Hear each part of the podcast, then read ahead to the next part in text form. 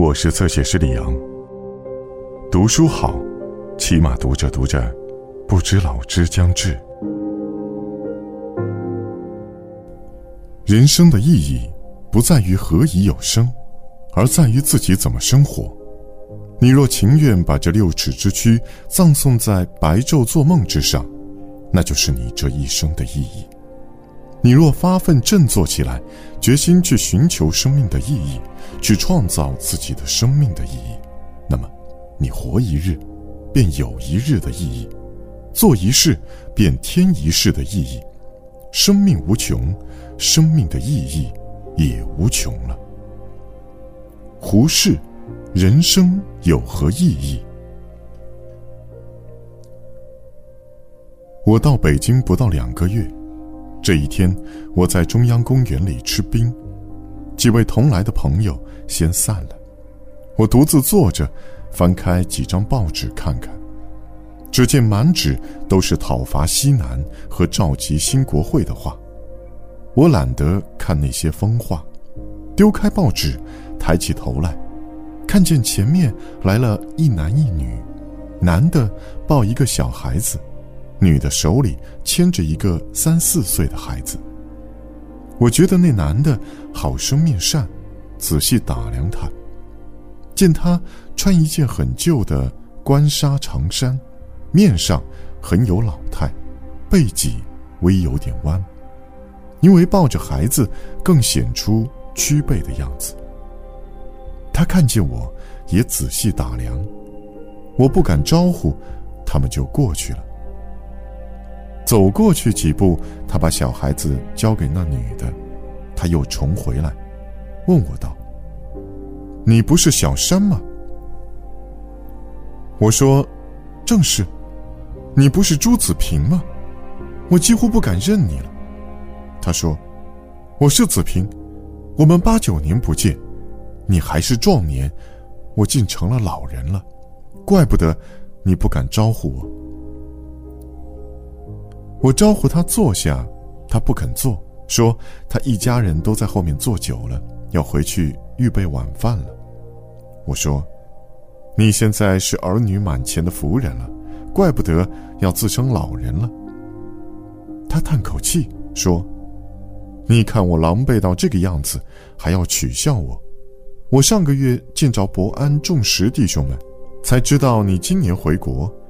你是学哲学的人。”我有个问题要来请教你，我问过多少人，他们都说我有神经病，不大理会我。你把住址告诉我，我明天来看你。今天来不及谈了。我把住址告诉了他，他匆匆地赶上他的妻子，接过小孩子，一同出去了。我望着他们出去，心里想到，朱子平。当初在我们同学里面，要算是一个很有豪气的人，怎么现在弄得这样潦倒？看他见了一个多年不见的老同学，一开口就有什么问题请教，怪不得人说他有神经病。但不知他是因为潦倒了才有神经病呢，还是因为有了神经病，所以潦倒呢？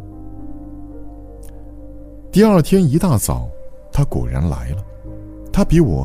只大得一岁，今年三十岁，但是他头上已有许多白发了，外面人看来，他至少要比我大十几岁。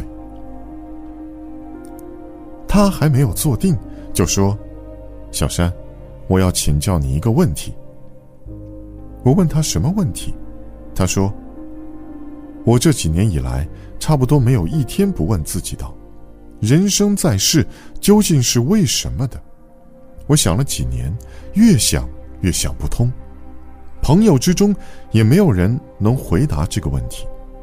起先，他们给我一个哲学家的绰号，后来他们竟叫我做朱疯子了。小山，你是见多识广的人，请你告诉我，人生在世，究竟是为什么的？我说，子平。这个问题是没有答案的。现在的人最怕的是有人问他这个问题，得意的人听着这个问题就要扫兴，不得意的人想着这个问题就要发狂。他们是聪明人，不愿意扫兴，更不愿意发狂，所以给你一个疯子的绰号就算完了。我要问你，你为什么想到这个问题上去呢？他说：“这话说来很长，只怕你不爱听。”我说：“我最爱听。”他叹了一口气，点着一根纸烟，慢慢的说。